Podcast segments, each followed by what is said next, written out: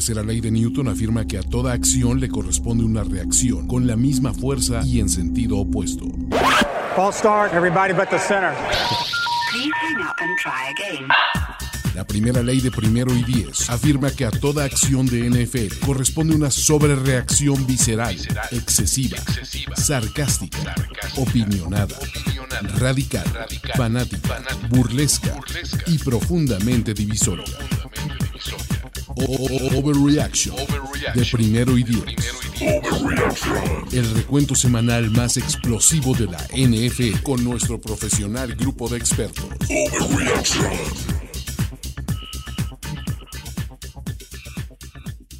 Hola, ¿qué tal amigos? Muy buenas tardes. Esto es Overreaction, el programa para platicar y sobre reaccionar de lo que fue la semana 17. Van 15 juegos, muchachos. Nos queda uno, nos queda el mejor. Ya nos dirá su opinión al respecto en algún momento de este programa, Carlos Gorospe. A quien saludo, ¿cómo estás, Carlos?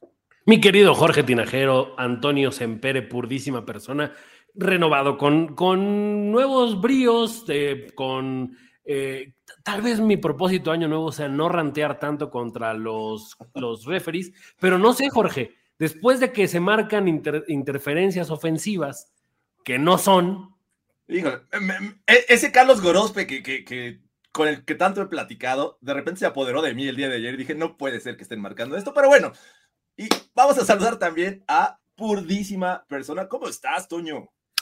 Pues este, contento, un poco asustado, porque realmente sentimos de repente muy cerca la, la, la Shanahaniña, pero a final de cuentas creo que se resolvió el juego. Este, sigo muy contento con mi equipo, eh, sigo esperanzado rumbo a los playoffs y sigo preguntándome muchas co- cosas que van a pasar, porque fue un fin de semana donde vimos tanto, tanto, tanto que, que, que, que so- so- que nos amerita a sobrereaccionar, pero está, me, me estaba dando cuenta una cosa. Creo que el, el overreaction empieza donde decimos nuestro grupo, nuestro profesional grupo de expertos. es la primera sobrereacción. Es correcto, sí. Hay quien se viene aquí a quejar de que, ay, pero ¿por qué no platican de esto? ¿Por qué no platican del otro? Pero bueno, aquí se viene a sobrereaccionar, muchachos, porque definitivamente nos dejaron muchas cosas que, que me, me quis- quisiera saber su opinión, porque vimos estos equipos que están hasta arriba, de repente tambalearse por momentos en sus juegos. Unos sí perdieron, otros se vieron horrible. Pero bueno, comencemos con uno. Comencemos con uno que ya está en playoffs y que increíblemente en este momento todavía aspira al primer lugar de su división. Y me parece que por ahí en combinación de resultados todavía al primer lugar de la conferencia. Los Dallas Cowboys eh, enfrentaron ahí a, a unos Titans que, a ver, esta es mi primera sobrereacción. Esta es una genialidad de el caballero más cercano al gran maestro al descansar a sus mejores elementos para buscar la división del sur. a, a ver, o sea, lo entendería, pero a los Jaguars... El caballero más cercano al gran maestro. O sea, lo- los Jaguars siento que dijeron, ni más, vamos a tomárnoslo en serio y vamos a demostrar que el camino que estaban siguiendo los Titans no es el correcto. Ahora, descansar a tus titulares es como en, en Tennessee, es como pues ¿A Malik Willis? meter la banca de los otros demás equipos, o sea, ¿sabes? Eh, o sea, Malik Willis, ah, descansado. Pues, güey, o sea, o, o me estás diciendo, Toño, que tú no quieres enfrentar a Malik Willis descansado. No, o sea, es que realmente es a donde iba. Yo creo que no hay diferencia entre Malik Willis descansado o Malik Willis cansado. Es Malik Willis. O sea, Malik Willis. Mil- Milik Malik todavía le falta mucho demostrar como para decir, no, tengo que cuidar esta, esta pieza este, esencial de mi maquinaria. O sea, güey, no agarras tu pinche muñequito de Star Wars que tenías cuando, cuando, cuando tenías cinco años, que está todo lleno de lodo, que lo ponías a luchar con tus luchadores del mercado, todo puteado, y lo sacas a eBay como una, un coleccionable de, güey, esto vale 10 mil dólares. No mames, o sea, güey, o sea, neta, eso no es el valor real, güey. Me, me imaginé, o sea, siento que un poco esta semana fue así. Tu, tu Darth Vader de Lili Ledi jugando con tu muñeco del, de afuera de la Arena México. Con tu rebaba, tu o con tu luchador, así, este, es que estaban así, siempre fijos. Eh, pero sí, definitivamente Malin Willis eh, ha mostrado eso. No sé el coreback del futuro de los Titans. Y por ahí, muchachos, no sé, es muy temprano para decirlo, pero un Derek Carr podría funcionar en estos Titans. Eh, ¿Cómo ven esta combinación Derek Henry, Derek Carr y con algo que le añadan al juego aéreo? Me parece que estos Titans se pueden transformar otra vez en este equipo contendiente. Deberíamos de meter una apuesta ¿En Un dónde Deadpool. creemos que va a terminar Derek Carr? Yo lo veo en los New Orleans Saints. New Orleans Saints. eh, yo tengo tres equipos en este momento: los Colts, los Commanders y los Titans. Me parece que son un gran fit para Derek Carr. Pero no sé, Toño, ¿tú qué opinas de, de Derek Carr? Yo, yo, o sea, me gustan los Colts. Yo estoy pensando en los Jets, ¿eh? Los Jets. Mm. Ta- también me gusta, me, me gusta esa parte, ¿eh? Creo que, creo que a los, de, a los Jets estaría chido. O sea, ese equipo está a un, a un quarterback con experiencia de por lo menos pensar en playoffs. Es increíble que ese equipo no se vaya a meter a playoffs. Ahora, hay otro escenario también, digo, creo que si analizas un equipo como, como Panthers, como Carolina, este, estás viendo que están teniendo resultados con un Darnold que dices, güey, o sea, Darnold, como que ya lo habíamos desechado y como que no es tan malo, güey. O sea, como que dices, pues puede funcionar de coreback de medio pelo en cualquier equipo de medio pelo. Te conozco, Frick Spalding, ¿eh? Carr no se va a ir a los Broncos, jamás, Ah, jamás. Pero, pero a ver, vo- vo- volviendo un poco al, al juego que estábamos Sí. platicando, siento, algo me dice que, como lo, lo ponías tú, Toño, esta semana fue la, dif- o sea, siento que es la de donde los equipos que empezaron a enracharse, llámese Tampa Bay, Green Bay y Dallas, van a aprovechar el bajón que traen los Vikings, Sí. los Eagles, eh, o sea, cre- creo, creo que en estos momentos mi final de conferencia es Cowboys contra Niners. Y, hablando de los Cowboys y para cerrar este juego, ¿cómo ven este tema? Eh, no jugó Tony Pollard, el juego terrestre fue triste. Sabemos que la, frontal de, de los Titans es, es buena, eh, puede detener de repente el juego terrestre, pero ya ni siquiera decir que el Elliott es el tipo que, te puede aportar yardas por tierra. Tuvo apenas 1.9 yardas por acarreo y el otro Malik, Malik Davis, eh, tuvo 39 y eso fue todo. Y Dak Prescott, a ver, sigue siendo una máquina de intercepciones en las últimas semanas. Pese a ello, pues encuentran la victoria. Se está transformando. Yo coincido en que se está transformando en Tony. Tony Romo. Antonio Ramiro. ¿Recuerda a Antonio Ramiro? No le podíamos echar toda la culpa de las derrotas, pero lanzaba intercepciones, le Claro. fombleaba el balón en momentos importantes. Eh, creo que Dak Prescott está viviendo este, este estas últimas semanas, las está viviendo como Tony Romo. Estás diciendo que no es el culpable, pero es el responsable. Es el responsable. Es igual, pero ¿o cómo va? No es lo mismo, pero No es es lo mismo, igual. pero es igual. Algo así, algo así. Y bueno, los Cowboys con esto eh, ganan, están prácticamente a un juego de los Eagles para ganar la división, ahí con un- una combinación de resultados. necesitan ganar los Cowboys y que Y los que- Eagles pierdan contra los Giants. Que no, no- no entiendo esta curiosidad de la NFL. Los Giants pueden descansar a todos sus jugadores pensando en playoffs porque no se van a mover. No se van a mover del Y sexto. los Eagles no, cuando son el uno de la nacional en estos momentos. Pero bueno, eh, vámonos al, al siguiente encuentro. Ya juegos de domingo. Tuvimos 14 juegos el día de ayer. eh, fue, fue brutal. Nueve, pues, me parece que fueron al mediodía. Otros cuatro en la tarde y cerraron con el Sunday Night. Eh, este, pues vamos a hablar nada más de que JJ Watt es su penúltimo juego. Sumó un Tosac. Y bueno, los Cardinals con David Block, ya ni siquiera con Max Orley, enfrentaron a estos Falcons que por ahí vimos destellos de Algier, anotación nuevamente de Cordagoat, y con eso fue más que suficiente para que estos Falcons eh, se llevaran una victoria. Ahí nada más es temas de, de posiciones de draft, muchachos. A ver, les voy a decir que Falcons va a ser campeón divisional el año que viene. Esa es mi overreaction. Pero creo que está fundamentado en que tienen un núcleo de jugadores jóvenes sí, muy promisorios. O sea, lo que, lo que hizo Algier no es cualquier cosa. O sea, es el, el tercer novato en esa franquicia en sumar más de mil yardas desde scrimmage. O sea, y los anteriores son Kyle Pitts y Julio Jones. Julio Jones ya no está. Pero tienes a Drake London, que es un muy buen receptor este, joven con mucho potencial. Y tienes a Pitts, que va a regresar de la lesión. O sea, de aquí, o sea, va, va, va a jugar muy, muy cabrón ese equipo el año que viene. Se me hace que va a ser un, un contendiente serio el año que viene. Eh, basándonos en que tengan un coreback competente. Jimmy G. me estás diciendo que pueden ser los Lions de 2022, Toño. Pueden ser los Lions de 2000, pueden ser mis chingones del año que viene. Te, te digo que ese equipo, ese equipo está conscientemente tanqueando. Ese equipo le dijo a su head coach, güey, vamos a tanquear, ustedes se van a quedar, chavos.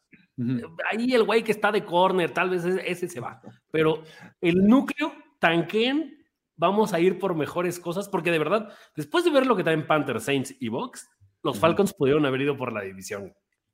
O sea, ya, ya les dijo Marcelo Ebrard, el año que viene va a haber continuidad conmigo, no se va Gers Manero, no se va nadie. Exacto. Y esos dijeron, bueno, pues nada del año de Hidalgo, o sea, nada más simplemente a cuidar la chama porque el año que, el sexenio que viene nos pega chingón. Exacto. De ahora en adelante los Falcons son las corcholatas. Las corcholatas. ¿eh? Ahí ya, ya destapó una, Toño. Vamos a ver quién más agrega. Corcholata. La corcholata de Toño, los Falcons Mis 2023. corchofalcons. Muy bien. Es Falcons. Va- Van a salir de repente eh, anuncios ahí por el sur de la ciudad. Van a salir. Son- es Falcons. Pero bueno, Espectaculares con la silueta de Cordagout. Es Cordagout. es Cordagout. Muy bien. Hablando de Baba Bowls y hablando de los Lions 2022, que cuando recuerdan que tienen un talento muy sólido, tanto ofensivo como defensivo, y que están jugando con un- uno de los peores equipos de la liga, la verdad es que les sale todo bien. Estos Lions volvieron a mostrar defensiva, juego terrestre, y lo que nos aporta eh, Jared Goat, con eso es más que suficiente para creer en esta franquicia rumbo a la última semana y que se pueden meter a playoffs. Mi overreaction, van a ser equipo de playoffs los Lions. Hijo, ¿sabes cuál es mi... Yo siento que los Lions dejaron ir el playoff la semana pasada. No debieron de haber nunca perdido ese juego, porque ahora el tema no es nada más que le ganen a Green Bay, que veo muy posible ese escenario. Es Que que los Seahawks no le ganen a los Rams, güey. Eso está muy cabrón. a ver, El los chingón Rams de Toño va a ser el milagro. Mi chingón Baker les va a echar a perder la fiesta a la Sopi y a, y a Gino. Ahora, estoy, estoy de acuerdo que cada vez que llegamos a esta, a esta parte de la temporada, alguien que tú creerías que no va a perder un juego, lo pierde. Empezando por los Chargers del año pasado, que dices, ¿cómo va a ser que vayan y no le ganen a los Raiders? Y toma, no, o sea, no nada más perdieron la oportunidad de empatarlo y, y, y llegar a playoffs los dos, perdieron el juego contra los Raiders, el último Sunday night de la temporada pasada, si no mal recuerdo. Eh, también recuerdo los, los Bengals que ya eliminados le ganan a los Ravens y los eliminan. ¿cierto? O sea, e- este tipo de cosas eh, no se pueden descartar en la NFL. Siempre hay un equipo que, la, que riega el tepache durísimo, así brutal, contra alguien que ya está eliminado. Yo, yo, yo vi a los Rams anotar 51 puntos. O sea, a- cuidado, ¿eh? Cuidado con estos Rams. Todo se puede, puede ocurrir. Pero, ¿cómo vieron estos Lions? Eh, sí les anotó, digo, les, les permitieron una cantidad brutal de yardas por tierra a Justin Fields, pero nada más. O sea, fuera de eso, no ocurrió más. Es que no había bronca, es que, o sea, la, la ofensiva de Chicago es Justin Fields, o sea, como lo veas. Es difícil cubrir a esa defensiva, sí, o sea, digo, esa ofensiva porque no sabes si va a quedarse en la bolsa de protección, no sabes si va a hacer un rollout, no sabes si va a correr eh, como primera opción. O sea, realmente es la parte difícil, pero puedes vivir con eso. Él, o sea, él solito no te va a ganar. Entonces, sabes que puedes dejarlo correr en cierto mo- modo. Y de todos modos, creo que la defensiva de los, de los Lions lo hizo bastante bien. O sea, tienen ahí un par de baluartes en, en Hutchinson y en, ¿cómo se llama de los tres sacks? Este, ¿Fue James? Ah, te digo, te digo, te digo. eh, ay, ¿Dónde estás? Acá estás. Es Houston, ¿no? Houston, sí. Este, o sea, que la verdad dije- dices, esos, esos jugadores realmente tienen lo suficiente para ya frenar, o sea, cualquier posibilidad de regresos y eso. Y creo que eso lo hacen muy bien. O sea, los, los Lions creo que eh, sí, coincido que la semana pasada fue un- un- una, una pérdida completa de conciencia de decir dónde estás parado. Y ahora les va a costar un poquito más de trabajo porque ya no, no controlan su destino, ¿no? O sea, ahí tienen que venir otros resultados. Pero, pues, no veo tan desatinada tu, predicción, George. ¿eh? O sea, siento, yo quiero creer en esa. ¿eh? Yo, también quiero creer y bueno, eh, les repito, respaldado por este juego terrestre que de repente explota. Jamal Williams casi dobletea a DeAndre Swift en yardas por tierra, todavía Sí. Jameson Williams agregando otras 40. Este, este par de running backs me, me encanta, me, me gusta mucho cuando lo saben usar. Y bueno, son, son cosas que no se ven en los Bills tan fácilmente, ¿no? Este, este par de running backs tan buenos, ¿no, no Carlos? ¿O, o estoy mintiendo?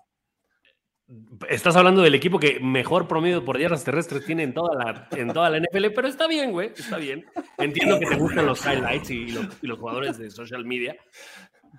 O sea, no olviden que yo fui el que he confiado. Yo me subí al barco de Jesús Niebla y aseguré que estaban en playoffs. Y no solo en playoffs, los Lions van a ganar, van a ganar el juego de Wild Card. Los Lions se van a meter a ronda divisional. Porque después de lo que vi en Minnesota, siento que va a ser Lions Vikings y no te quieres enfrentar a un rival divisional en playoffs, güey. Es de las peores cosas que te pueden ocurrir. Y más cuando el, el- el otro viene con el ánimo. Además, creo que un poco, seguramente Jesús Niebla lo sabe, el resto de nosotros no lo tenemos tan claro, es en este tipo de momentos donde tu franquicia puede vivir otra vez el yugo de 20 años en reconstrucción o quitarse el zapato. Los Lions tienen que ganarle a los Packers por eso. O sea, neta, si los Lions llegan a perder este juego, Jordan Love los va a hacer sus hijos los siguientes 20 años. De alguna manera. De alguna.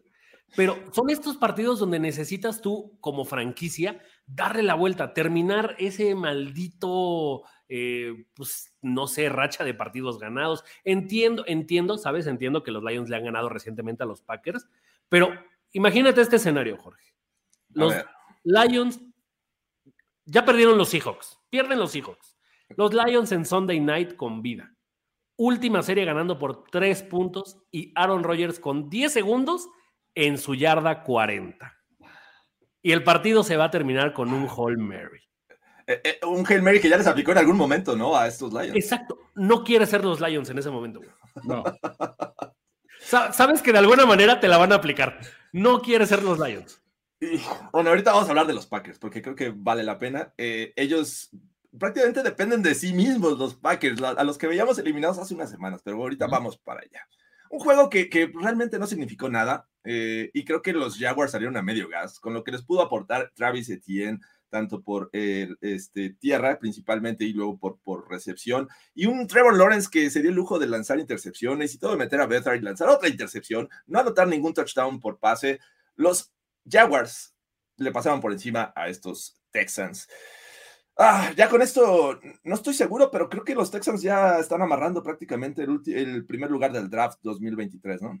Pues sí, Eh, ¿no? O sea, hola. mi- Exacto, solamente creo que los Bears eran el otro que podía hacerle ahí medio mella, pero eh, no sé, es que como tienen 12, 12 13, 1, sí, el, si llegan a ganar los Texans y pierden los Bears, los Bears tienen el pick 1. Ok. Entonces, bueno, pues Jimán se guardó para el pro- la próxima semana. Eh, creíamos que iba a ser el último juego de la temporada y no, resultó que va, a- va a ser el juego de sábado. Eh, hay un juego más interesante y in- involucra a los Lions.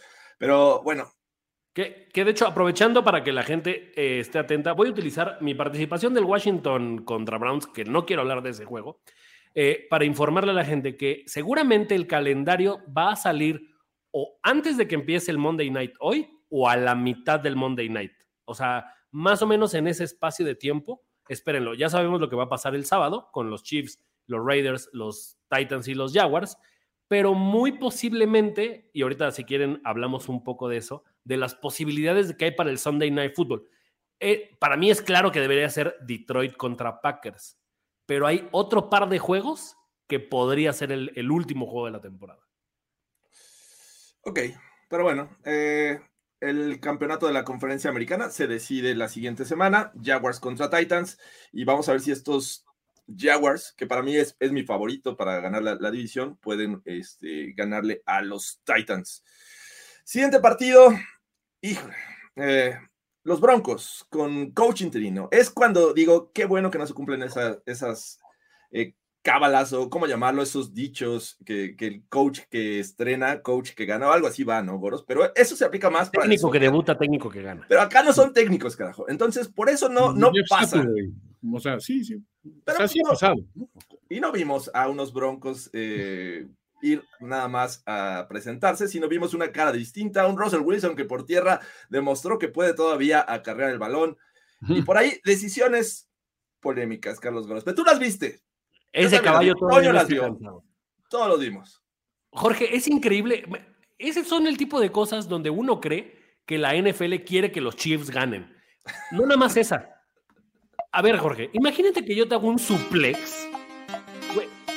El Undertaker se avienta el suplex que le metieron a Russell Wilson y no marcaron rudeza al pasador, güey. Es que es a Russell Wilson. O sea, Sí, ya- mira, ya- es el sin cuates de la, la NFL ya. La mitad del equipo no fue a su cumpleaños. O sea, se- todo se reveló de que tiene 14 lugares de estacionamiento el, el día de Game Day y tiene su oficina privada y tiene este, un, este, una tienda donde duerme y le da poderes sexuales. O sea, digo, a final de cuentas, creo que- Sí, pinche Russell, o sea, la neta, o sea, esos güeyes que dicen, si le pasa algo malo a Russell Wilson, o sea, está, está como heredando el karma de Aaron Rodgers.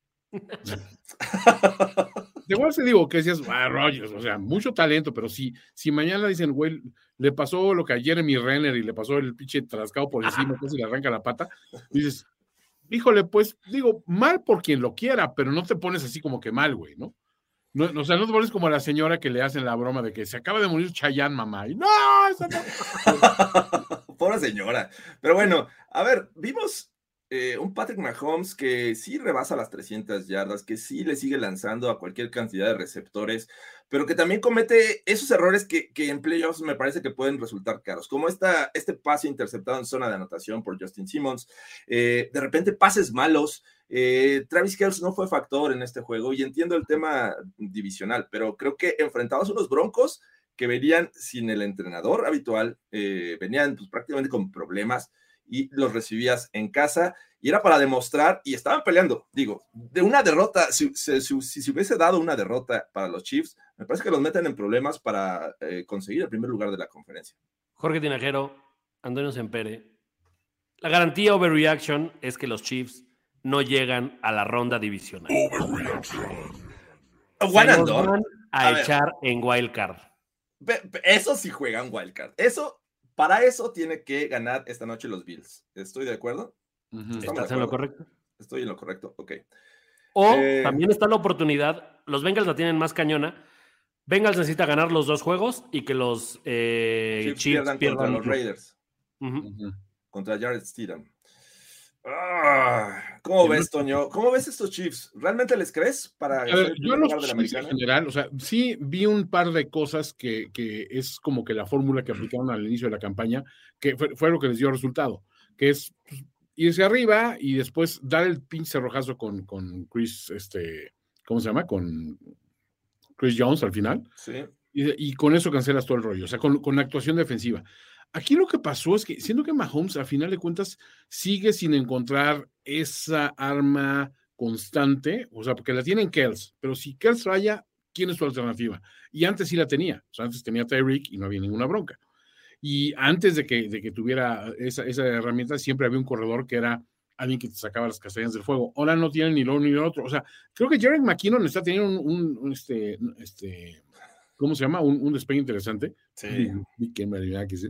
Este, o sea, creo que, o sea, es una gran adición, pero todavía no está tan ajustada esa maquinaria, ¿no? Y siento que sí le falta ese receptor súper confiable, un receptor de los de posesión infalibles, porque lo que tiene ahorita en Juju y en, y en McCall Harman, y en eso, o sea, no es realmente la solución. O sea, siento que le falta ese pequeño ingrediente extra, ¿no? Fuera de eso, digo, hay que reconocer que lo que está haciendo Mahomes está cabrón, o sea, o sea, ya múltiples temporadas de más de 5 mil yardas, o sea, solo él, Brady y Drew Brees tienen ese, ese palmarés, y eso hay que reconocérselo.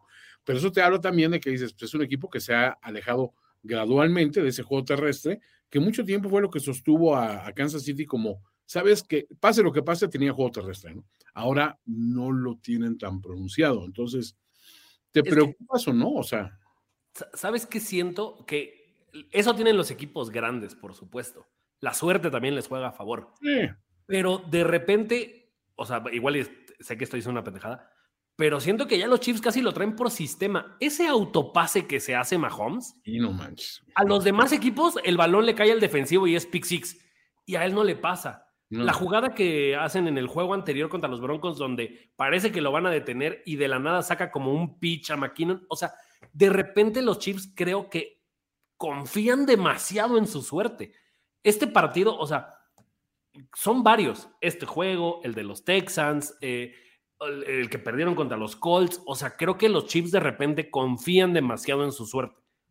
Casi siempre les sale, pero. Y, por eso el, como la, la predicción que, que traigo, ¿no? Tú pensarías que si yo digo que no van a llegar es porque quedan como dos y van a ir contra los Steelers. Después de haber visto ayer esa defensiva, ya no estoy tan seguro que los, que los Chiefs, con esta versión ofensiva de los Chiefs, puedan contra esa defensiva de los Steelers. No sé del otro lado la ofensiva de los Steelers, sé que no camina mucho, pero les está costando demasiado con defensivas que no me parecen tan, tan buenas. Es que es a lo que voy, y digo, tomando en cuenta el comentario de, de, o sea, no es de que no tenga armas, sí las tiene. Lo que pasa es que hay de armas a armas. Si me dices, oye, llegué completamente armado a este encuentro contra Deadpool, ¿no? ¿Y cuáles son tus armas? Pues tengo esta navaja suiza, tengo, tengo este cuchillo cebollero, y tengo, Picahielos. Tengo un picayelo, tengo una, este, unos, unos size que así de cuando jugaba yo las tortugas ninja, y el otro güey tiene ametralladoras y tiene un bazooka. Dices, ok, sí, técnicamente los dos estamos armados, tenemos un chico de armas. A lo mejor Claro. más armas que tú. ¿Qué tan efectivas y tan letales son? Y eso es lo que le falta a estos Chiefs, esa letalidad. La tienen con Kells, pero si anulas a Kells, ¿qué pasa? Antes, cuando tenías a Karim Hunt, Karim Hunt era esa arma. Ahorita dices, oye, está fallando de plano nuestro ataque aéreo, pero hoy tenemos a Isaiah Pacheco y él va a sacar el juego. Pues no, güey. O sea, no es, no es el jugador en el que puedes depositar el 100 de tu confianza, ¿no? Sí, definitivamente. Calidad, no cantidad. Entonces, sí tienen muchos, pero creo que la calidad bajó desde que salió Tyreek Hill. Nicole Harman está lesionado. Eh, y bueno, lo que hace Juju y Valdez Scantling, más lo de Kadarius Stoney, y, y todo suma. Y a final de cuentas, eso le dio 300 yardas, más de 300 yardas a Mahomes. Pero bueno, no le quitamos el mérito. No, Me no, no. parece que estos Chiefs no se han visto bien contra los Texans, no se han visto bien contra los Broncos. Eh, le ganaron a los Seahawks, sí, eh, pero creo que me gustaría ver ese equipo que arrase, porque creo que con Mahomes podrían hacerlo. Pero bueno, eh, no se habla mucho de Jerry McKinnon, es cierto, y bueno, me parece que es, es bueno y es oportuno. Está siendo oportuno Jerry McKinnon. ¿no? Estas jugadas de, de mayor necesidad de, de mantener el avance lo logran y Jerry McKinnon es clave. Pero bueno, vámonos al siguiente encuentro. Vamos a uno en el que estoy seguro que Carlos Gorospe odia a ambos eh, rivales, pero que le gustó de alguna manera el resultado. Porque estos Dolphins fueron, estos campeones de septiembre, fueron a visitar a New England con Teddy Bridgewater. Y ni siquiera Teddy Bridgewater acabó eh, el juego por una lesión, por no saber taclear una vez más, por lanzar un pick six y porque esta defensiva de los Pats está jugando bien y juega bien contra este tipo de ofensivas en las que pues, los corebacks de repente les suelen fallar. Llevan cuatro semanas consecutivas la defensiva de los Pats anotando puntos y desde el 2000 apenas es la segunda que ocurre en, en este lapso. Así es que, como ven, los Pats controlan su destino para avanzar a los playoffs. Ima- imagínate que un equipo de Rafita Patricia con Mac Jones de coreback, güey, te metió dos touchdowns y te lanzó para más de 200 yardas. Sí, está pinche. Eh, Está pinche, Goros, pero a ver, eh, vamos a ser honestos. Estos, estos Pats se apoyan en que realmente su ofensiva más potente es su defensiva. O sea, Sí. siete touchdowns defensivos en el año, o sea, el máximo total desde los Jaguars del 2017, que era una máquina. O sea, es un equipo muy sólido. Este, aparte, limitaron súper bien a la dupla de, de, Hill y de Waddle. O sea, creo que desde la semana 5 no, no tenían tan, tan mal, mal output. O sea, apenas superaron las 50 yardas cada uno. Este, aparte les parodiaron la celebración de Waddle en la jugada. O sea, creo que está, está chingón, o sea, porque dices, eh, o sea, se siente el, el auténtico odio, ¿no? Entre franquicias y eso está bien.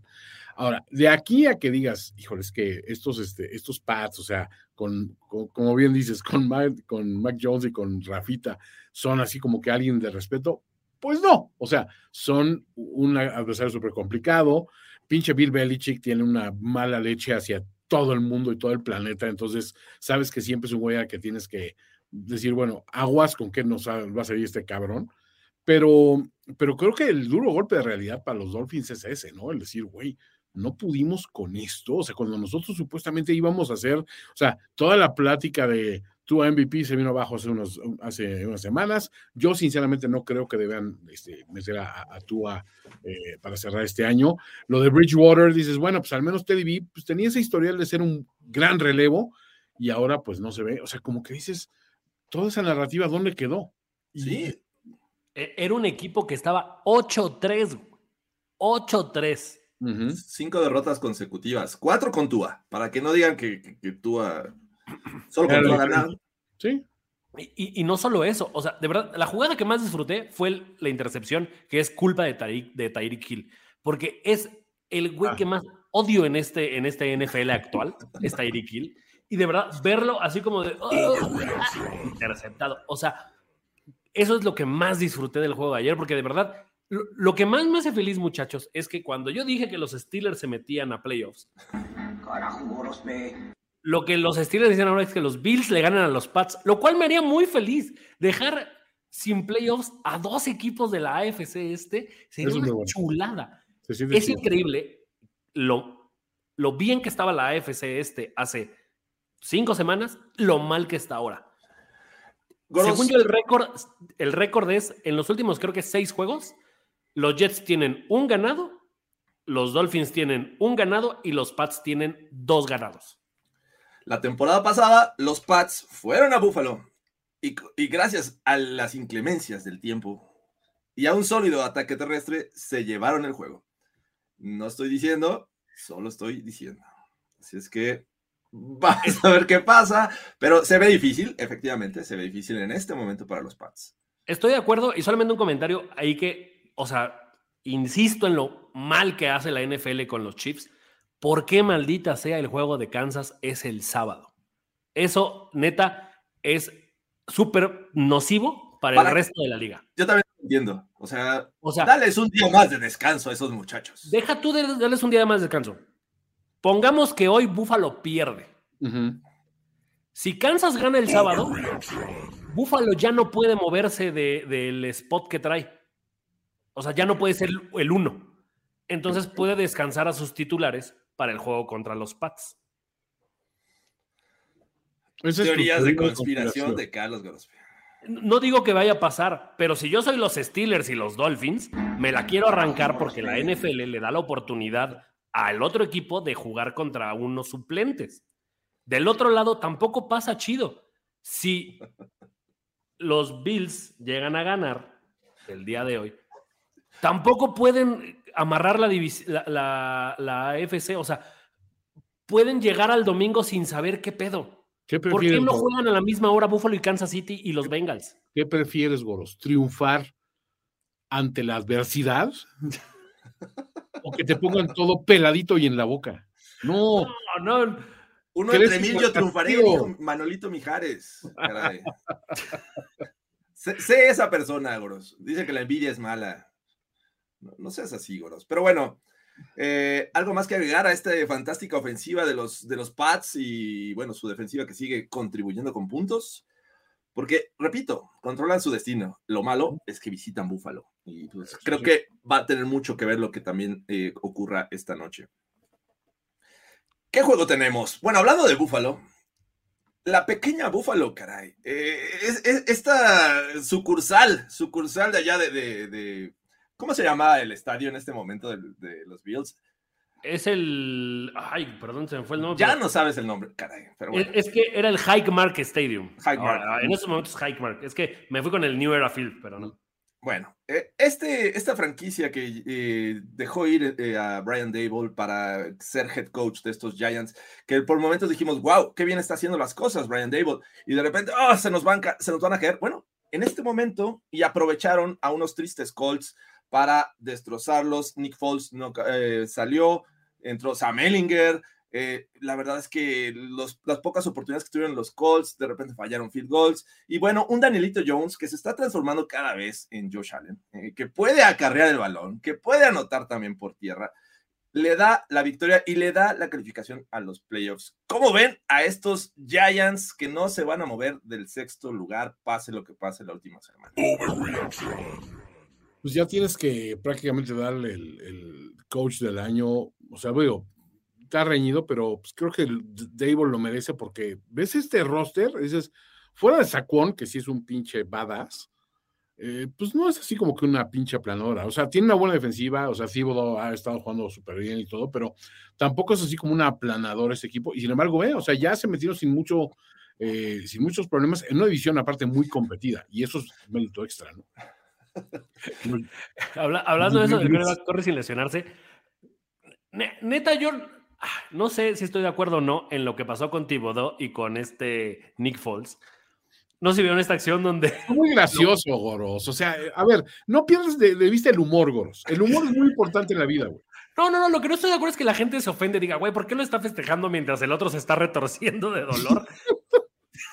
Perdón, pero Thibodeau ni siquiera se da cuenta. No, O sea, a ver, yo, us- usemos dos jugadas, esta y la de Jair Alexander contra Justin Jefferson. ¿Es correcto hacer el festejo del rival o festejar al lado del rival?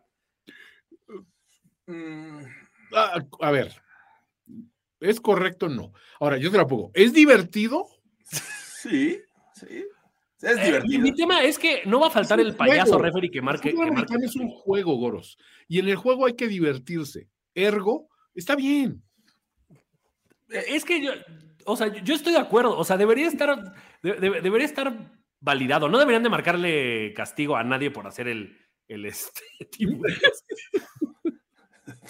No deberían de marcarle castigo a nadie por festejar. En, en la de Thibodeau, por, por- por ejemplo, yo creo que él ni siquiera se da cuenta que Nick Foles se está retorciendo de dolor. Pero esa escena donde él está haciendo angelitos y el otro güey se está retorciendo como así como tortuga boca arriba. Llévale esta carta a mi esposa. No, no, se la llevarás tú mismo. Tranquilo. Dile que la amo. Eh, caray. eh, bueno, para que sepan, Eli Manning nunca tuvo un juego de múltiples anotaciones terrestres en sus 16 temporadas con los Giants. Daniel Jones, quien va a ser agente libre en 2023, está llevando de regreso a los Giants a los playoffs. Desde 2016 no lo conseguían. Desde Bueno. aquella foto en el barco, sin playera, donde están eh, Odell Beckham, donde está todo ese tipo, de- desde esa vez no se metían a playoffs. Vamos a verlos de regreso. Eh, ellos apuntan a que jugar contra el número 3, que en este momento podrían ser los Vikings, podrían ser los, los Niners, podrían ser, incluso no sé si los Eagles eh, podrían bajar al 3. No sé si los, los Eagles- Cow- los Cowboys me imagino que sí. Cowboys sí, Sí porque si son campeones eh, de la división, me parece. Pero bueno, eh, podríamos verlos contra los Giants, contra esta pequeña, pequeña búfalo. Y bueno, creo que va a ser de alguna manera divertido. Vamos a ver qué pasa con Danielito Jones y compañía.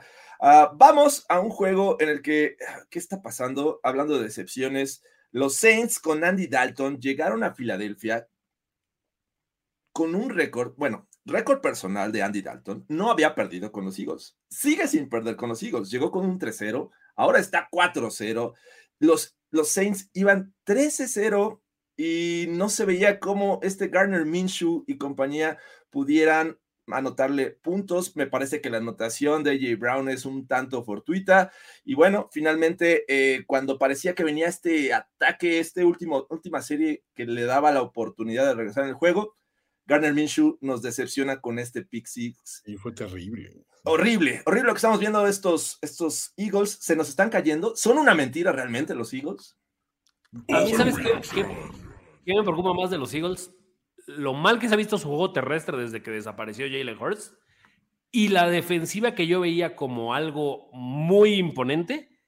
O sea, dos, o sea, pon tú que la semana pasada entiendo que, que era Dak. Pero de todas maneras, los Cowboys les pasaron por encima. Y Sí, acá pero- los Saints también con bien poquito. O sea, creo, creo que este equipo 13 puntos ofensivos. se está cayendo. Se está cayendo, muchachos. Se nos está cayendo el MVP de Jalen Hurts, al igual que la temporada de los Eagles. Hay, hay una jugada donde toman la- al, al sideline la reacción de Jalen Hurts después del quarterback sneak de Minshew de que, o sea, no hay forma, o sea, digo, esa jugada que él tiene como automática, porque si Jalen Hurts no le puedes negar esa yarda y media, dos yardas en una situación de, de- línea de gol, ¿no? O sea, y, y ves la cara que hace así de, es que si yo hubiera estado ahí, o sea, otro gallo nos cantara, pero a ver, o sea, digo, de que se nos están cayendo, se nota la ausencia definitivamente. pero es mucho más preocupante. O sea, sabemos que el juego terrestre que abre Hertz le abre espacios precisamente al resto de los corredores, ¿no? A Sanders, etcétera, ¿no? Entonces, eh, a Gainwell y a todos ellos. Entonces, eso, sabes que es la parte que falta en este ingrediente, pero es mucho más preocupante lo de la defensiva. O sea, definitivamente creo que, creo que ahí Sirianni tiene que voltear a ver, a a ver qué estamos haciendo mal, porque no es de que nos enfrentamos a la planadora ofensiva de, o sea, los Saints no traían nada, sinceramente.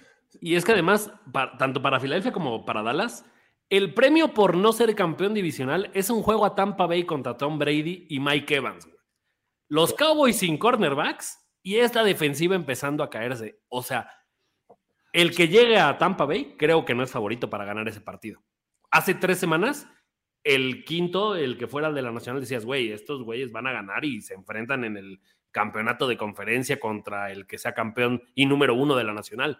Ya no veo tan claro que el que pierda la división avance lejos en playoffs. Sí, en juegos que ya estabas a una victoria de asegurar el, primer lugar de la conferencia, llevan dos derrotas consecutivas, las dos con Garner Minshew.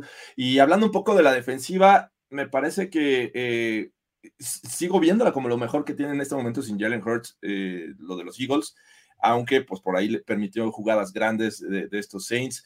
y bueno, creo que están, estaba leyendo que están a cuatro sacks de empatar el récord de los Chicago Bears de 1984 en cuestión de sacks y tienen cuatro jugadores con doble dígito en cuestión de, de, sacks, pero no lo están traduciendo en victorias las últimas semanas. Mm. Así es que, bueno, ellos, la, la, buena noticia es que podrían descansar jugadores los Giants, todavía no se sabe.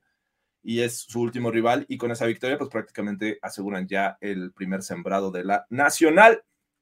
Vamos a ver qué pasa. Y los Saints, pues simplemente pataditas de ahogado.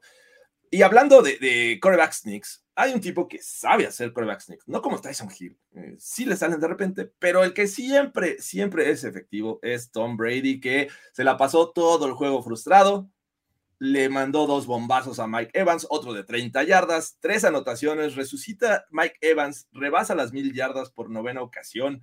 Y estos Box, que parecía que perdían por ahí la, división, eh, pues al final, la misma historia de siempre. No le puedes dejar tiempo a Tom Brady porque te destroza. Tom Brady no está acabado, muchachos. Pensábamos que sí, pero no. Me lo dije, Jorge. Ese güey ya nada más juega cuarto cuartos. Brady ya nada más juega el cuarto cuarto. No, pero conectó, a ver, un par de pases muy cabrones con Evans. No, o sea, sí. Evans tiró otro, ¿eh? O sea, hay que decirlo pero, siento que le echa la muy cabrón la hueva ya, siempre. o sea, ya, siempre. O sea, digo, pues, ya está grande, Guros. O sea, respeta a tus mayores, mano. Y yo te voy a decir que por allá eh, en los rumbos tejanos están sudando porque nunca le han ganado a este señor de 45 años. Y es probable que sea su rival en los playoffs. No vamos a ver un one and de Tom Brady, o sí lo vamos a ver. No sé, o sea, ¿vieron la estadística de cuánto tiempo lleva jugando Tom Brady y cuántos años tenía cuando entró a la NFL? O sea, lleva más de la mitad de su vida jugando en la NFL. Está cañón, güey. O sea, es, el güey que no se puede retirar, cabrón. Y, por ahí hablaba ayer con, Luigi en el Mini Reaction y tiene su teoría de, que cada vez que le dejan el control absoluto a Tom Brady porque está en una ofensiva de, de, máxima necesidad, que necesita terminar en puntos y que es prácticamente sin reunión, él manda las jugadas y todo le sale mejor que cuando eh, por ahí Leftwich le está mandando eh, la indicación. O sea, déjenlo en libertad a Tom Brady. Él te puede manejar esta ofensiva sin necesidad de un coordinador, caray. Free Brady es lo que estás diciendo. Free Brady. hashtag completado, En el año había completado un solo pase de más de 50 yardas con, con, con Evans y ahora le recetó dos. dos. Y aparte, o sea, fueron tres pases de anotación a Evans en total. O sea, creo que más allá de, ver que ese entendimiento existe y que Brady está empezando a tener como que ahora sí las armas, porque pues, ya está Julio y está Godwin, o sea, y, pues como quiera, Otón, el, el, está empezando a dar resultados, y mal que bien Fournette y, White como que se están repartiendo un poco la, la, carga, creo que lo que impresionó mucho ayer fue la defensiva. O sea, la defensiva ayer sí salió en plan regañón y sobre todo lo hicieron como que jugaron sin castigos, que es lo más importante. O sea, como que cuidaron bastante el estar presionando y el estar encima del rival. Ah, digo, también, no es de que también ha estado un rival así súper crecido, pero pues tienes que respetar, o sea, digo, no es, no es un rival para tenerle miedo, pero sí respeto. Y por si faltaran récords en la carrera de Tom Brady, eh, es el primero, el primero en la historia de la NFL en conseguir al menos 30 pases completos en cinco juegos consecutivos. Bueno, hace unas semanas yo decía, ya, se acabó, es el último año de Tom Brady. A ver, el próximo podría ser amigo de Toño en San Francisco, o, O, por ahí, o por ahí Las Vegas también se menciona, ¿no, Toño? sí, Las Vegas está como una posibilidad. ¿eh? Me, me están diciendo que Tom Brady, deberíamos decirle Tom la rana Brady. La ranita Brady. La ranita, no, no sé, eh, pero bueno, podría, podría ser. Así es que ya, que, ya que se pensione Brady, dicen por acá. Después de ver las. eh, eh, yo creo que Brady se iba a retirar a principios de este. Bueno, al final del sexenio pasado. Cuando vio el, eh, el tema de cómo estaban las pensiones, Toño dijo: No, ni madres. No, no le conviene. O sea, O sea, llego a mis 60 años y entonces ya lo pienso. no, tiene que cotizar unos años más en el IMSS y todo. Pero, No, mames, sí, güey, no, nadie cuida la. Ni las maestras de la SEP cuidan la plaza como Brady, güey. no, espérate, se le va a heredar a su Por No supuesto que se la va a heredar a sus hijos. Pues mire, ahí está mi chavo, ¿eh? Si digo, él, él es capaz, él sabe, o sea, digo, en una vez sí, ¿eh? se anima. Y, y todo apunta a que en algún momento veremos a Archie Manning, la nueva rivalidad contra Tom Brady en la NFL. Entonces, bueno, podría. Güey, imagínate que juegue contra Archie Manning. No, a ver, los dos jugando ajedrez en el parque, güey. Comiendo pan dulce. Hablando, hablando de Tom Brady, yo sí la quiero ver. Deberíamos de hacer un, un capítulo de eso. ¿Vieron que va a salir una película que se llama 80 for Brady? Sí, que sí. son cuatro actrices, no recuerdo el nombre de las cuatro, ni siquiera me sé uno, pero son actrices que las hemos visto en varias películas. Veteranas. Y es como, según yo, es del Super Bowl que le ganan a los Falcons. Creo que sí. Pues sí. sale Gronk en el equipo y todo el rollo. Ah, exacto. E- Es una, o sea, se ve que está bastante chistosa. Es algo que, que quisiera ver de Tom Brady, fíjate. Todavía no usa sus puntos de Infonavit.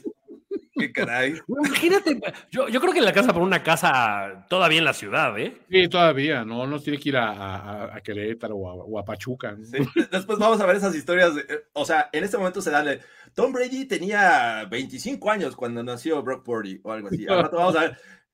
Tom Brady tenía eh, 23 años cuando nació la mamá de Archie Manning y, y cosas así. Ya, ya lo vi. Me cae que ya lo vi. Pero bueno, estos Bucks ya son campeones del sur de la Nacional.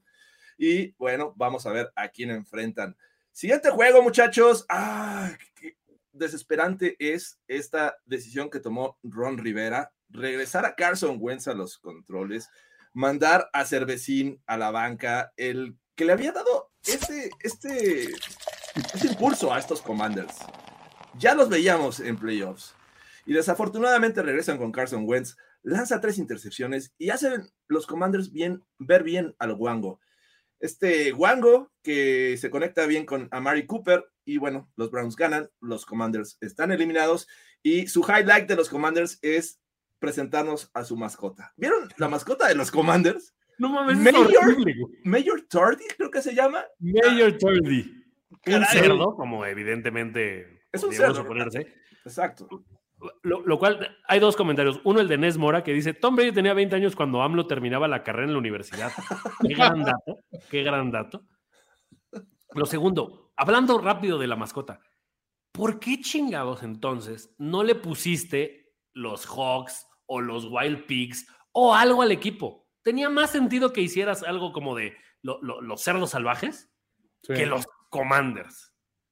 Si ya ibas a poner este pinche marrano de, de, de mascota, que tiene, o sea, no tiene ni tantita simpatía para mí. A menos de que tal vez yo no conozca a los Commanders y diga, no, güey, está bien chido. No, no, no, ese- esa mascota se hace Major Fail.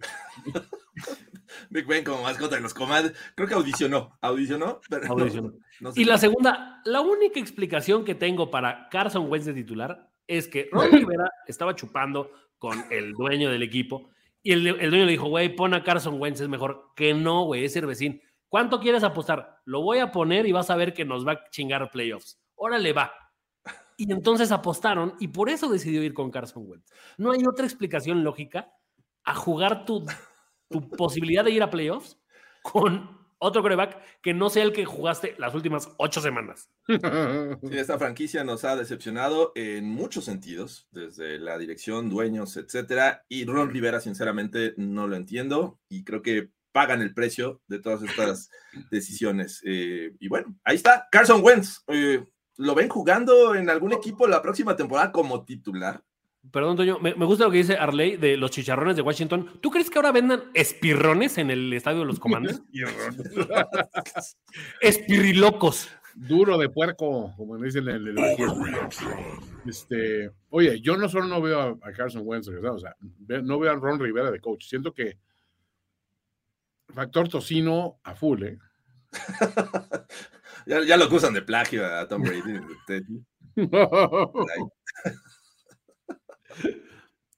Yo, yo, o sea, pensé que Ron Rivera se había salvado después de, de estar muy hundido en el factor tocino. Y después viene esta decisión que es inexplicable. O sea, no tiene sentido haber ido con Carson Wentz cuando ya te ha demostrado este coreback que ya está acabado. O sea, Carson Wentz, bienvenido a la lista de corebacks suplentes de la NFL de tipo Nick Foles, Mariota. O sea, estos corebacks que de repente dices, ah, no mames, sigue jugando. Ah, mira, todavía, ah, órale, wow. Pero ya eres el suplente de alguien que ni siquiera debería ser titular tampoco. No, es que el tema de Ron Rivera, o sea, empieza por esto, lo que estaba diciendo Bruno, este, no sabía que estaba eliminado, o sea, o sea, creo que parte de, de- de ser head coach es decir, cómo tengo que plantearme en este lugar y en este momento ante las posibilidades que tengo y cómo vienen mis rivales, o sea, qué resultados influyen en lo que yo estoy haciendo ahorita, güey, o sea, creo que ese es para mí el primer factor de decir, ya a este güey ya no le importa, o sea, sinceramente, y, o, ya se dio por vencido con esta pinche fórmula, porque dice, güey, es que ni Carson Wentz, ni Cervecín, ni al que pongas, güey. O sea, esa franquicia está, está construida encima de un cementerio indio y tenemos una maldición ahí muy cabrona, güey. Sí, eh, estoy seguro que el próximo año van a intentar ir por Matt Ryan. O sea, algo así va a pasar. Algo así, algo súper pendejo, ¿no? Hijo, sí. eh, el- Jimmy G, Venderé la franquicia cuando un cerdo sea nuestra mascota, seguramente. zombie Jimmy G a los, a los Pero bueno, Eh, Ese, e- ese es un simple zombie, está mejor preparado y tiene más movilidad que Carson Wentz, güey. y hablando de zombies Jimmy G's, eh, el juego que creíamos que iba a ser muy disparejo, porque enfrentaba a una gran defensiva como la de los Niners, una ofensiva llena de talento, pese a que no está Divo Samuel todavía. Me parece que, que Purdy se ha conectado muy bien con George Kittle, con Brandon Ayuk, y no se veía que, Jared Steedham, este coreback que iba a debutar con los Raiders, fuera a ser o fuera a dar pelea. Pero bueno, a final de cuentas vimos esta versión de los Raiders que creíamos que íbamos a ver durante toda la temporada y fue sin Derek Carr. Así es que ya sabemos cuál es el problema de los Raiders. Derek Carr. Derek Carr. Nadie Derek le había Carr. lanzado tres pases de touchdown a esta super defensiva. O sea, y además estuvieron a punto de perderlo. No sé, Toño, si esa es mi impresión. Son de estos juegos en los que dices, güey, ¿por qué ahorita? Porque son partidos que, o sea, que- creo que por ejemplo pasó esto en la Nacional. Todos los equipos que iban súper bien, de repente pierden esta semana y dices, ay, güey, tal vez no estamos tan bien para playoffs. Estos Diners me parece que estaban en esta parte de decir, no mames, pero pues si estábamos súper chidos, ¿cómo perdemos contra los Raiders? O sea, Sí, creo que fue ese tipo de juego. Al final lo ganan y no pasó nada. No, pero, pero creo que es una, es una buena sacudida. O sea, digo, ¿quieres tener una sacudida así antes, justo antes de entrar a playoffs? No necesariamente, pero a veces ayuda. Ahora, en esta situación la tienes y aún así ganas. Entonces dices, bueno, hasta ahí todo bien, pero ojo con lo que pasó.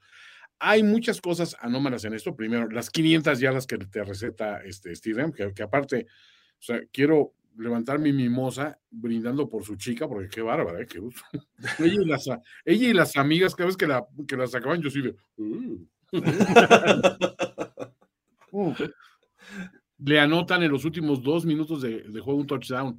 No lo había permitido la, la defensiva de San Francisco en todo el año y lo hacen los Raiders. O sea, se dan varias combinaciones. Se combina también de que Davante Adams da el mejor juego que ha tenido en el año. O sea, por la calidad de sus recepciones y el momento en el que llegan. Fue impresionante lo que hizo ayer. O sea, yo, Hemos hablado mucho, mucho de Justin Jefferson, pero señores, para mí, en cuanto a habilidad, aptitud, a todo este rollo, me sigo quedando con Davante porque es, es obsceno lo que hace. Pero del otro lado también tengo, que decir que me gustó mucho la frialdad que demostró Purdy. O sea, eh, Ayuk le tira un pase, no importa, en la, en la, serie ofensiva va con Ayuk después. McCaffrey le tira un pase, no hay problema, sigue con, con McCaffrey, o sea, como que vea el, espacio. Uh, le pega un, un este, eh, pase en las manos a, a, a Kittle, no importa, lo sigue buscando, o sea, como que tiene ese aplomo de decir, güey, no pasa nada y vamos a seguir con el plan porque el plan funciona. O sea, por esa parte me gustó. No fue un juego perfecto de Purdy, no, por supuesto que no, que no pero fue un, un, juego donde saca jugadas muy importantes. Hace cosas que, que realmente no esperas de, de un Mr. Irrelevant, sinceramente. No. Y del lado de los Raiders, mi respeto. O sea, creo que este equipo, cuando los volteas a ver, dices, a ver, vete, tiene a Waller, güey, que es una pinche máquina cuando está, no lo habíamos visto sano, y lo vimos sano y ya vimos lo que es tiene a Josh Jacobs. O sea, Bosa dijo, el mejor corredor al que he enfrentado en, en, en este año ha sido Josh Jacobs. Está cabrón ese güey.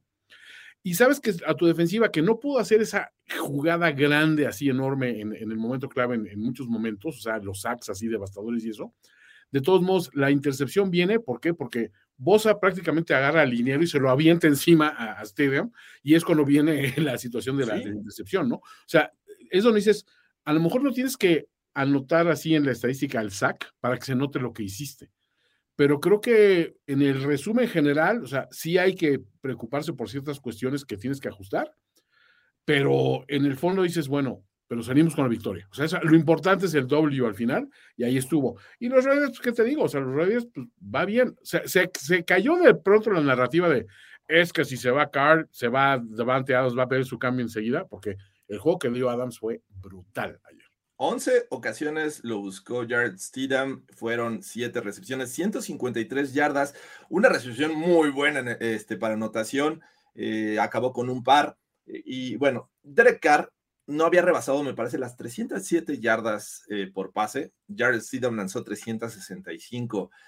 Eh, y tres anotaciones que Derek Carr solamente consiguió en dos juegos esta temporada. Así es que, bueno, ahí está. Me parece mm, claro que estos Raiders tienen talento en el juego aéreo con el regreso de Darren Waller. Por ahí Foster Moreau siendo relevante en algún momento. Mm. Discreto lo de Hunter Renfro, pero ahí está. O sea, a final de cuentas lo puedes utilizar en el momento que quieras. Y creo que estos Raiders eh, sorprendieron, sin duda, llevando este juego a tiempo extra. Pero por Dios, es eh, realmente a ver, no podemos desconfiar de los Niners, a pesar de que tienen a, a, a Brock Purdy, a BCB. Este BCB se, se, une, es el quinto coreback en ganar sus primeros cuatro juegos en su carrera. Este cuasi eh, eh, undrafted, pues lleva a los Niners y los tiene como uno de los favoritos para llegar al Super Bowl en la nación. Además, porque uno sabe que cuando llegas al Super Bowl con tu coreback suplente o suplente del suplente, lo vas a ganar, güey.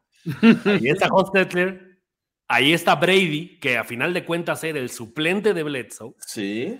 Nick Foles. Eh, Corey. Kurt Warren.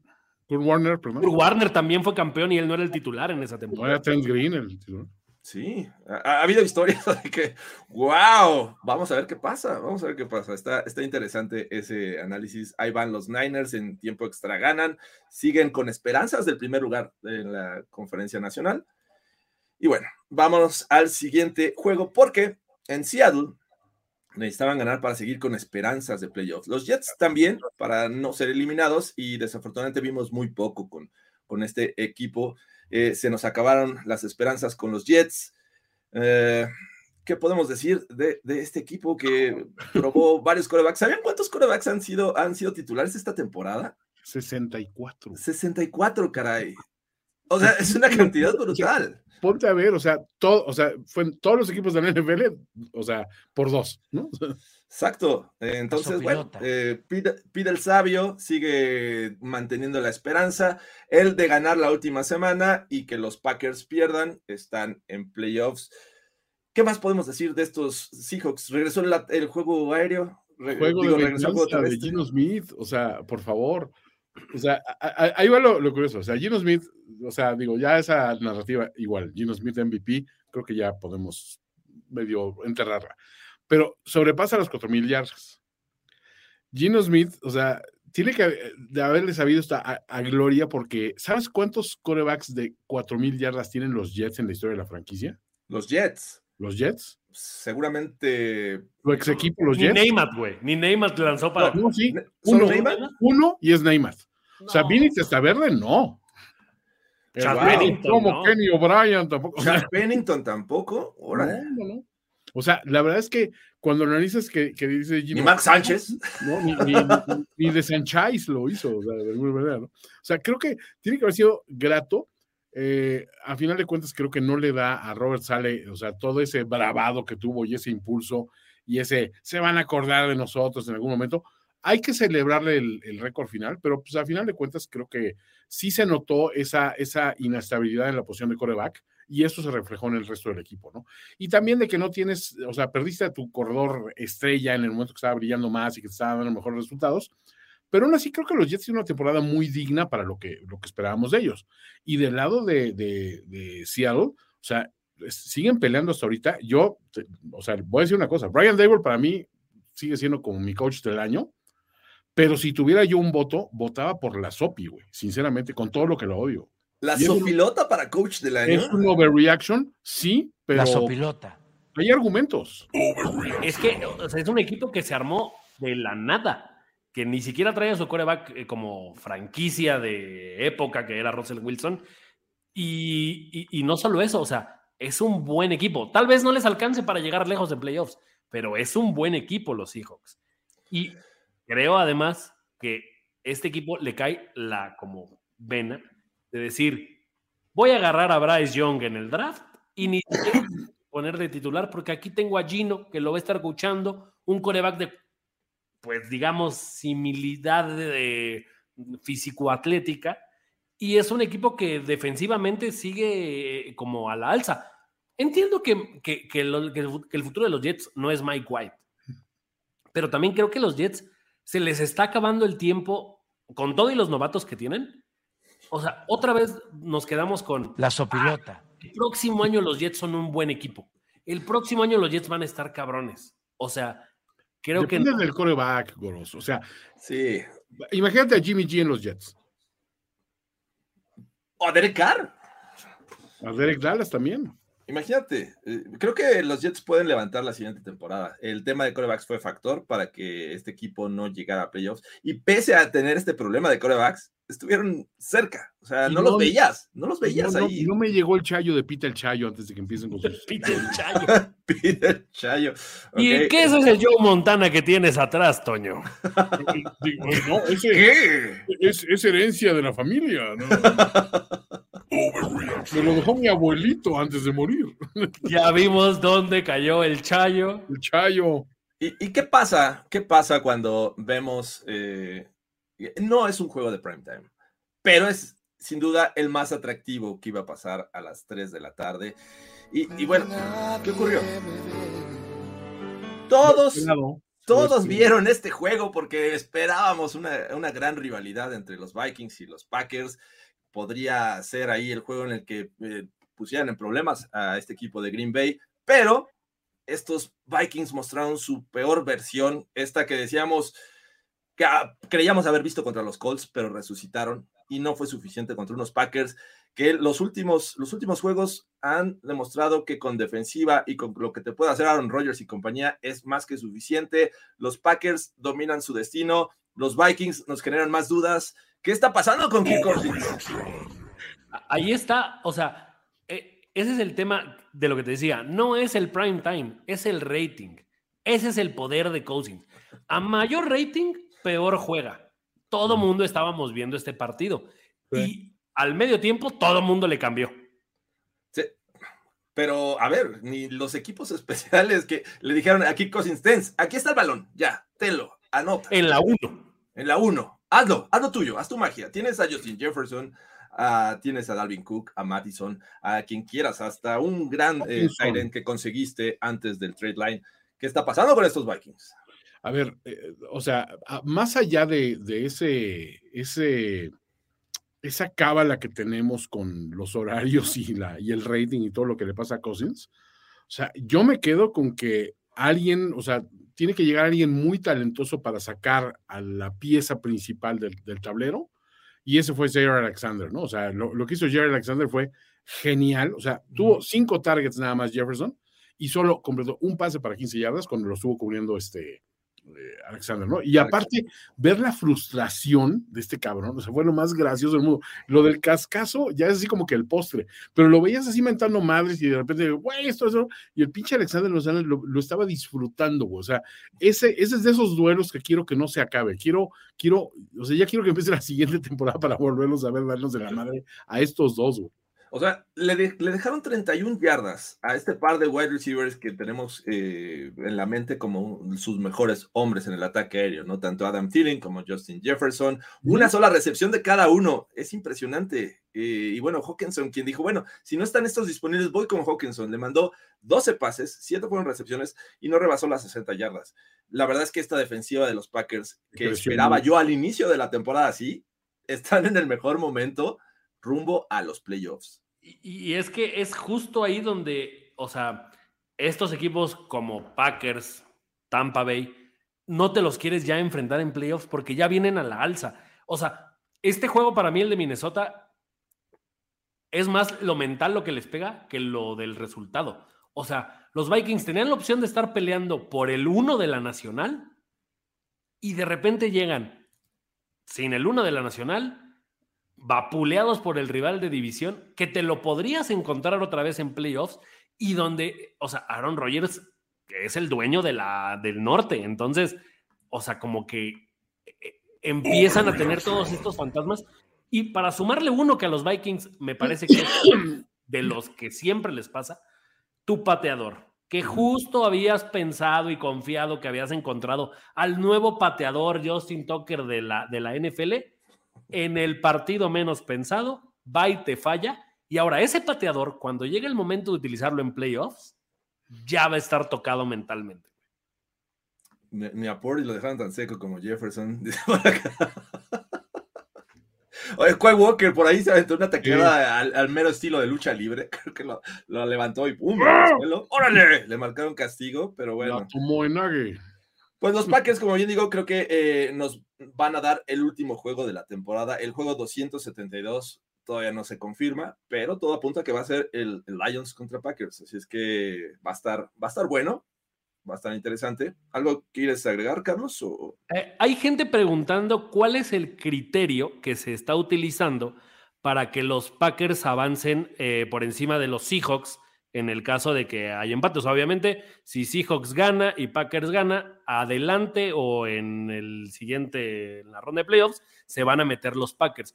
¿Cuál es el criterio? El criterio está en la conferencia. Como están empatados en victorias, no hay criterio directo. Los Packers en este momento están 6-5 en la conferencia. Si ganan, se ponen 7-5. Los Seahawks están 5-6. Entonces, Empatarían. eso es lo que ocurre. ¿Qué es lo que pasa con Detroit? Que eh, según yo, el tema es si Detroit gana y los Seahawks ganan, eh, avanzan los Seahawks. Creo que ahí es duelo directo. No estoy, no estoy seguro si es este ese el criterio. El, el primer eh, desempate. Ajá. Entre, entre Seahawks y Lions. Seahawks y Lions. Ah, Ellos claro, jugaron- ganaron los jugaron y Seahawks. ganaron los 48, Seahawks. 45 al principio de la fue, temporada. fue un casi 90, casi 100 puntos. Exacto, esa es la diferencia. Si empatan con los Seahawks y los Lions en, en récord, avanzan los Seahawks por el partido entre ellos. Con los Vikings, que diga, con los Packers no pasa lo mismo, se van al criterio de conferencia y ahí ya es donde los Packers tienen esa ventaja. Ahí está, por eso sirve ganar conferencias, amigos. Bueno, pues nos quedan dos juegos, muchachos. Uno que por primera ocasión en, en el SoFi Stadium vio esta, estos equipos jugar, tanto los Rams como los Chargers. Los Rams, hagan el favor, fue el equipo visitante y no ni siquiera tenían lugares de estacionamiento. Tuvieron que irse a otro hotel, no, ni siquiera el habitual, tuvieron que ir a otro hotel y desde ahí transportarlos al SoFi Stadium para enfrentar a los Chargers que, bueno, mostraron que Austin Eckler sigue siendo un jugador que está en fuego. Me parece que llegó a 18 anotaciones esta temporada. Eh, todos los dueños de Fantasy que jugaban la final y tenían a Austin Eckler fueron felices. Herbert haciendo pases interesantes, esa recepción de Mike Williams que, Pues. que fue brutal en el sideline. Y bueno, los Chargers con, no quiero decir con gran esfuerzo, porque la verdad creo que no pusieron tanta resistencia a estos Rams, se llevan esta victoria. Ellos tienen el desempate directo contra los Ravens y contra los Bengals. O sea, si los Ravens quedan 10-7 u 11-6, eh, los Chargers quedarían en el quinto lugar. Si eh, la competencia es contra los Bengals en 11 11-6, ellos quedarían en quinto lugar. Así es que va ¿Qué? bien. Y hablando, porque del juego no hay que hablar mucho porque en realidad pues no pasaba mucho porque los Chargers eh, eran infinitamente superiores. Más bien, este partido lo que termina ocurriendo es que ayuda para decidir qué juego va a ser el Sunday Night. Yo creo que va a ser el Bengals Ravens porque tiene esta configuración de afectar a más de un equipo. Si los Ravens ganan, entonces ellos son campeones del norte y avanzan como avanzan en casa, pero los Bengals caen estrepitosamente por este criterio de desempate. Lo mismo con los Chargers y, este, y, y los Bengals. Entonces, me parece que el Sunday night es Ravens Bengals, por lo que decide. Por eso mandaron al, al sábado en la noche a los Titanes. Y del otro lado también puede influir un poco dependiendo cómo quede hoy el Monday night. Sí, Sí, esa- de esa hecho- es, es correcta. Sí, de hecho, cre- creo que anuncian después del Sunday Night cuál va a ser el calendario del domingo. Entonces, bueno, vamos a ver qué pasa. Pero sí, realmente no hay mucho que hablar de este juego. Los Rams ya estaban eliminados. Por primera vez un equipo campeón del año pasado tiene 11 derrotas. Y bueno, son los Rams. Así es que... Pero tú no te quieres enfrentar a unos Rams eliminados. Imagínate que Pete Carroll pierda contra los Rams. Ah, ¡Mi chingón! Vamos a ver qué pasa. Ya lo, lo platicaremos en Playbook. Vamos al último juego, porque este, este Barney de los Simpson, este que sacan del bar de Moe, y en el momento que lo sacan ya está dentro, ¿qué está pasando? Esos son los Steelers, muchachos, porque con una anotación eh, fue más que suficiente y field goals para derrotar a los Ravens, que también, tristemente, la ofensiva no aportó demasiado, las defensivas ahí estuvieron bien, pero cuando, a ver, cada a- ocasión que tomaban el balón por tierra o acarreaban el balón los Steelers, eran mínimo seis yardas con allí Harris, con, con Warren, y pues la verdad es que así no se puede. Al final, Big Ken se lleva esta victoria. Los Steelers están vivos, muchachos, y se van a meter en una de esas. Agiten sus veladoras, muchachos. Ahí viene Kenny P. O sea, es- está cañón, o sea, entre, e- entre, entre que dábamos por seguro casi la temporada perdedora de Tomlin y están por rescatarla. Y por ende decíamos, no, pero, o sea, a, a playoffs ni en pedo se meten y están a punto de meterse. No puede ser, y aparte con este equipo, o sea, ¿cómo? Tienen, tienen el escenario más fácil que el del 2021. Sí, Sí, seguro. o sea, más. O sea, obviamente dependen de, de- de otros equipos como los Pats que van a Buffalo y el otro son los... eh, ¿quiénes Los son Jets. otros? Los- Los Jets. le- No, los Dolphins. Bueno, sí. Por eso, ese es el partido que creo que les complica más, porque Miami sí pelea algo y los Jets no, pero, pero, siento que este equipo de los Jets sí tiene el ADN de no me voy a dejar perder, no voy a ir con... con- Mike Tomlin Ah, está Mike, callando, ¿eh? Bueno que viniste. Gracias, Mike. Gracias por tu presencia. Pero, pero creo que, o sea, honestamente para mí, hoy los Steelers son el que tienen el camino como fácil. O sea, aunque necesitan estas dos combinaciones, creo que es muy viable. Es, es muy viable, sinceramente. O sea, así como están sucediendo las cosas, ellos cierran contra los Browns, ¿no? Es relativamente ganable. Creo que se puede. Y Ahora, los ahora, otros- es, es cierto, es cierto, Jorge Tinajero, apesta a Tomlin Special. Sí, o sea, no hemos tenido Tomlin Special este año y si hay, es el único juego que tenemos ese potencial en lo que queda. Dices, güey, ¿cómo? Uno O sea, no quiere ir contra las tradiciones como Kirk Cousins en prime time. La Tomlin Special. La Tomlin Special es, es como una constante, güey. Sería, sería la madre de todas las Tomlin Special que le diera el récord, el Oh. primer récord perdedor en su carrera como head coach de los Steelers. Sí. Sí, compro, compro, güey. Y mira que hemos tenido otras Tomlins Special que pensábamos que era la madre de las Tomlins Special. No, no, no, siempre hay espacio para mejorar. Señor, señor Mike Tomlin, perdón, pero no le puedo dar el, el head coach del año.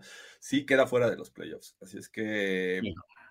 ¿qué podemos esperar? Tú, tú dijiste que van a calificar los Steelers, Goros. Tú estás moviendo ahí ciertas cosas en el universo para que suceda. Y, y ayer, o sea, lo voy a decir porque de verdad eso eh, merece como... Ayer la Sererísima Majestad estaba necia de que no es cierto, que no se iban a meter, que no lo iba a lograr. Yo fui el único que confié en los Steelers ayer en la noche, muchachos. Fui el único.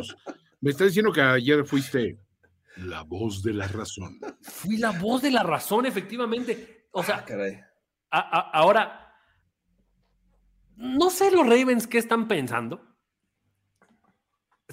Yo no estoy tan claro que le vayan a pagar a, a- a Lamar Jackson, porque creo que si con Tyler Huntley son capaces de haberse metido a playoffs, prefiero pagarle a Tom Brady, a Jimmy Garoppolo, a Derek Carr, a alguno de esos tres pagarle menos que pagarle la cantidad de varo que me está pidiendo. Here we go. Here we go again on my own. Así los Steelers están a nada de calificar. Eh, no tenían un récord de 500 desde la semana 2. Los Steelers pueden calificar la siguiente semana. ¡Ay, Big Ken! ¿Qué tal? Y, y Ah. las recepciones de Pickens, a ver. Pickens, o sea, yo me quedo con Pickens. O sea, lo que hizo Pickens ayer, y e incluso Pat Fryermuth se está convirtiendo en una opción vial, o sea, o sea viable, perdón. que dices, o sea, sí, o sea, de, de ser fumble mood, o sea, ya hace mucho que lo estamos viendo cuidando el balón, haciendo cosas así distintas, pero lo de Pickens, o sea, me- su evolución en estos momentos se me hace impactante.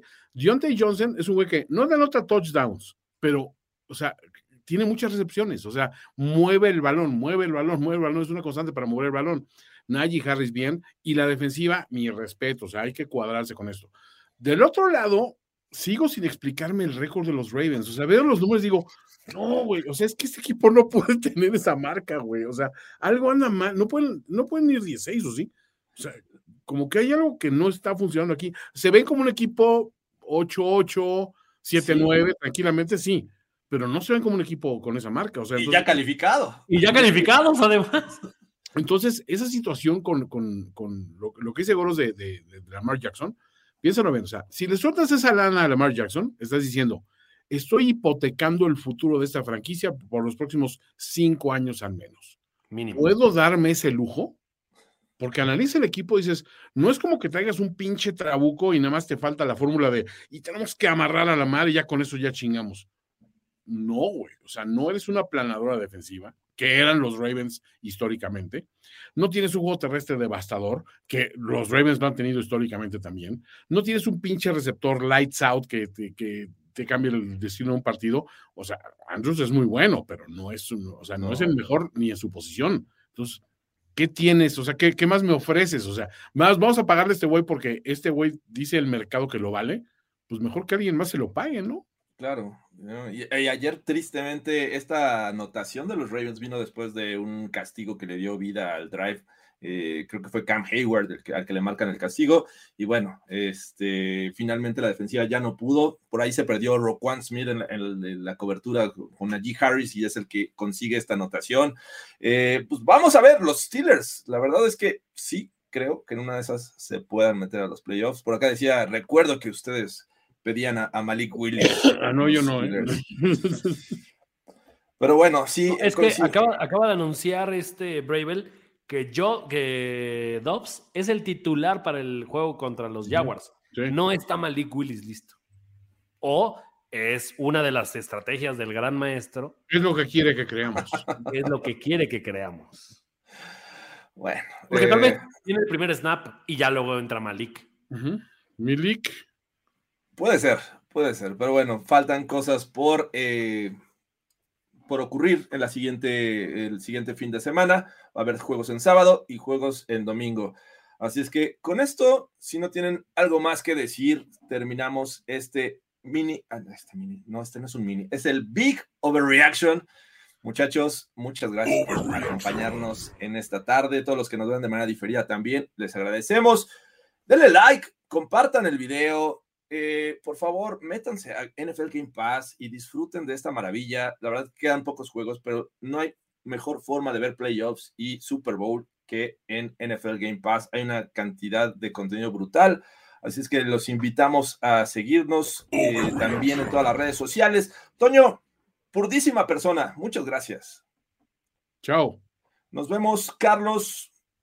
Nos vemos al rato porque, o sea, pero por supuesto que aquí voy a estar regodeándome en mi crapulencia eh, ¿O no? a, la- a partir de las 11 de la noche.